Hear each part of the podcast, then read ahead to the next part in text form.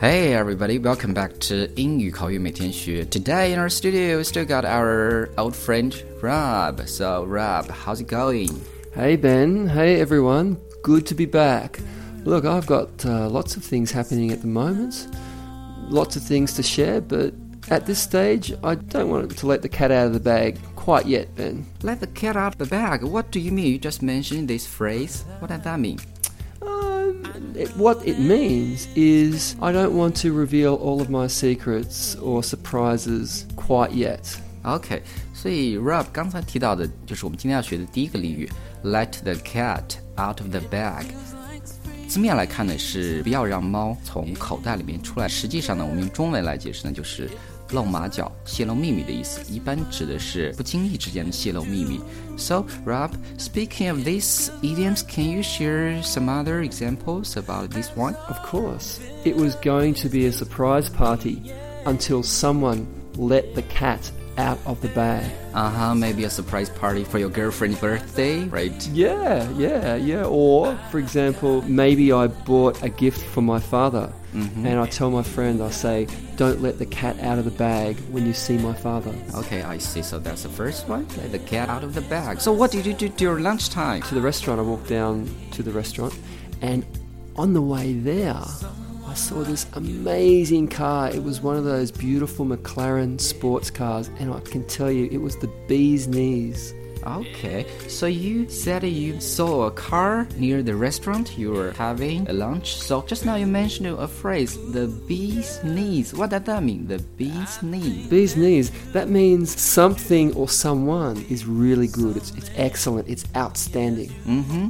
Here, Rob mentioned the second phrase，也就是我们今天要学的第二个俚语，the bee's knees。OK，bee b double e 蜜蜂，knee k n e e，knee 是膝盖的意思。字面来看呢，the bee's knees 就是蜜蜂的膝盖，那实际指的是一个出类拔萃的人或者很杰出一个东西。Rob 刚才呢就是用到这一个词组去修饰一辆跑车 sports car。Just now he said the sports car was really bee's knees, right? It, it was the business. knees. Uh huh. Yeah, yes. yeah. So after that, what did you do? Well, as I said, I was on the way to the restaurant to have lunch. And I actually had a date with a girl. Oh, really? Yeah, really. And oh, I was a little bit nervous. I, okay. I, I actually had some butterflies in my stomach. Okay, so you said when you met the girl, you had butterflies on your stomach. What does that mean? Have butterflies on your stomach?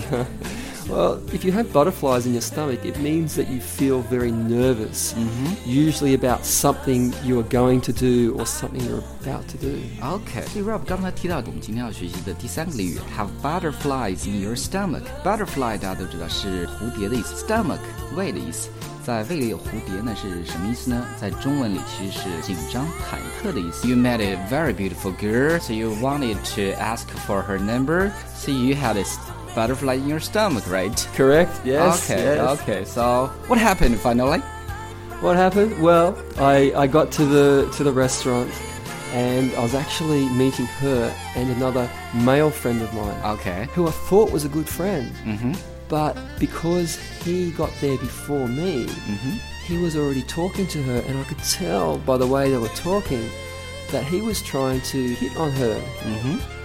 And I thought, oh, that guy's a real snake in the grass. A snake in the grass? You went to the restaurant and uh, you saw your girlfriend was talking to another guy, and the guy was trying to hitting on her. Yeah. So you said the guy was a snake in the grass. Yeah. So what does that mean? A snake in the grass? Oh, it's not a good thing being a snake uh-huh. in the uh-huh. grass. It's someone who pretends to be your friend mm-hmm. while secretly doing things to harm you mm-hmm. or deceive you. Rob 刚才提到我们的最后一个俚语，呃，snake in the grass。他刚提到就是说他吃完饭之后去准备见他的女朋友，当他到餐馆的时候，看到呢他的女朋友正在和一个男生说话，而这个男生呢。 他曾经认为是很好的朋友，但是实际上这个男生在试图去调戏他的女朋友。那这个时候呢，Rob 就说：“The boy was really a snake in the grass。”意思就是说，这个男生实际上是阴险而伪善的朋友。所以呢，a snake in the grass 我们就可以翻译为瘾君子，或者说是阴险而伪善的朋友。So Rob. Today we have learned, let me see, four idioms about it, right? So can you give our listeners a review about it? Of course. So, first of all, we spoke about letting the cat out of the bag. 嗯哼，OK，第一个我们学的就是 let the cat out of the bag，中文解释就是说露马脚、泄露秘密的意思。What about the second one？ Then we spoke about something that's really great the bee's knees. 嗯哼，Yeah。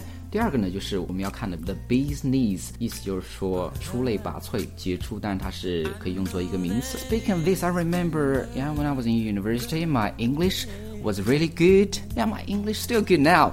And so, can I say uh, I was the bee's knees in university because of my excellent English? You could say, I thought I was the bee's knees. OK。